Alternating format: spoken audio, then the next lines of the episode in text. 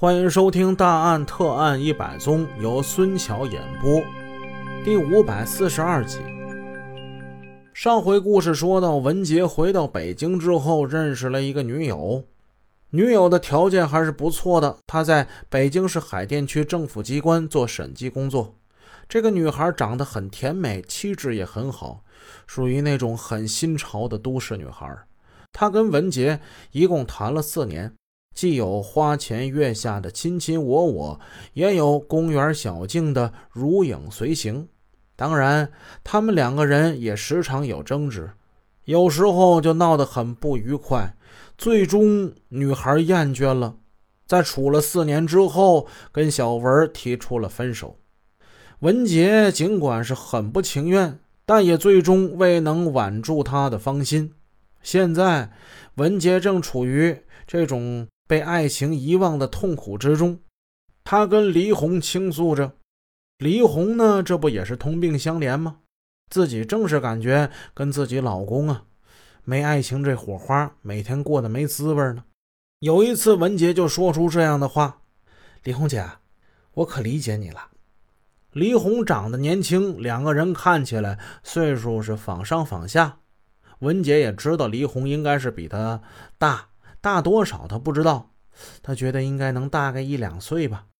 黎红很漂亮，文杰从那以后就频频的向他这黎红姐发出了爱的信号。现在看来，此时的文杰正处于失恋后情感的一个空窗期，情感的空虚失衡需要另一个人来填补。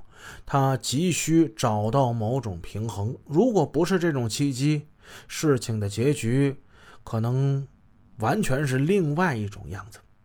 而黎红呢，倘若不是因为家庭矛盾，也不会出现对文杰感情上的亲近与倾斜。事态的发展竟是这样的巧合，事情的因果关系就是这样奇妙的依存着。这大概就是通常人们所说的那种阴差阳错的孽缘吧。平心而论，黎红并非是没有一点顾忌的。他清楚自己其实已经三十二岁了，只是看着年轻吧。文杰他才二十七，自己比男的整整是大了五岁，而且自己呢是结了婚的，并且有孩子，而文呢，文还没结过婚。更重要是，横在两人之间的经历是完全不同的，心理的差距乃至世俗的偏见，这些恐怕不是一腔热情所能消弭得了的。所以，究竟和文杰的关系能够发展到哪一步，此时他心中没底。有一天，他就跟文杰说：“小文啊，我们这层窗户纸呢，还是不能捅破的好。”文杰说了。别去，姐，该捅破就捅破呗。不行，小文，可是我们俩的条件并不般配啊。我比你大得多，其实我比你大五岁呢。五岁，五岁不多呀，五岁不多，这绝不能应该成为我们相爱的这个阻碍。只要我们真心相爱，没有什么能阻碍我们的，是不是，姐？李一红激动了，她还是头一次听到人这种。动人的爱情宣言，不由得对这个外表文静的小伙子开始刮目相看了。但他还是心事重重。小文啊，你知道吗？我现在呀，我没离婚呢，我是有夫之妇啊。不是，那怎么着了？你们夫妻感情也不是太好啊。对，是我们早晚是要离婚，但是毕竟现在还没离呢嘛，是吧？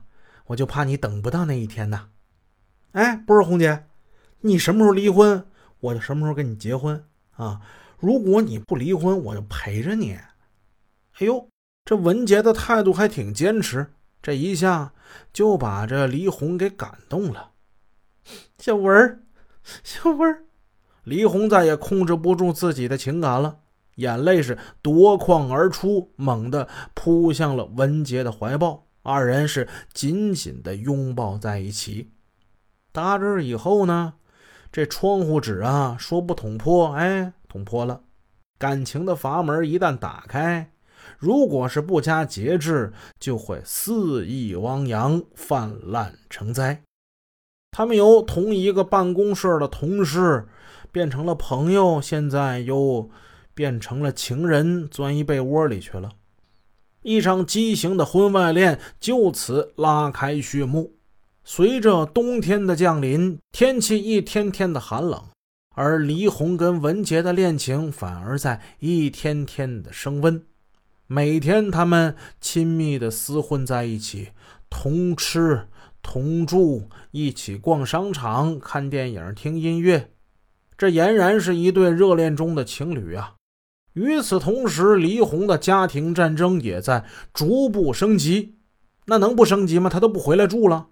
她明确地提出了离婚，但是遭到了丈夫的拒绝。一九九三年春节刚过，与丈夫又是一番激烈的争吵之后，黎红正式搬出了家。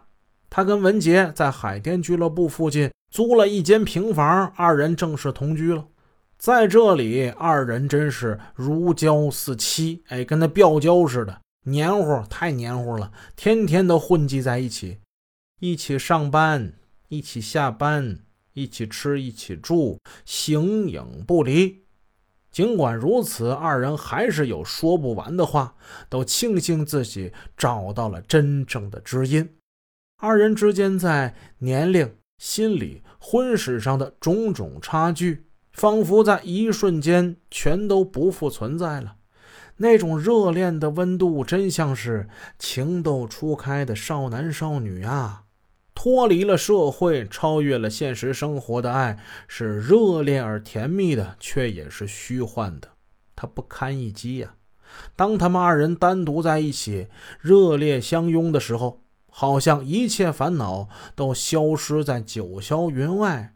然而，一旦回到现实生活之中，他们面对的就不再是放纵的情欲与动人的海誓山盟了，而是一大堆棘手的难题。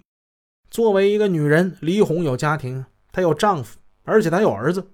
你再是一个铁石心肠的女人，你不要老公了，你孩子你不可能不要啊！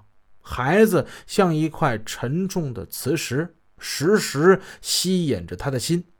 纵然她在与文杰寻欢作乐、最忘情时，她心里也放不下年仅十岁、正需要母爱的儿子。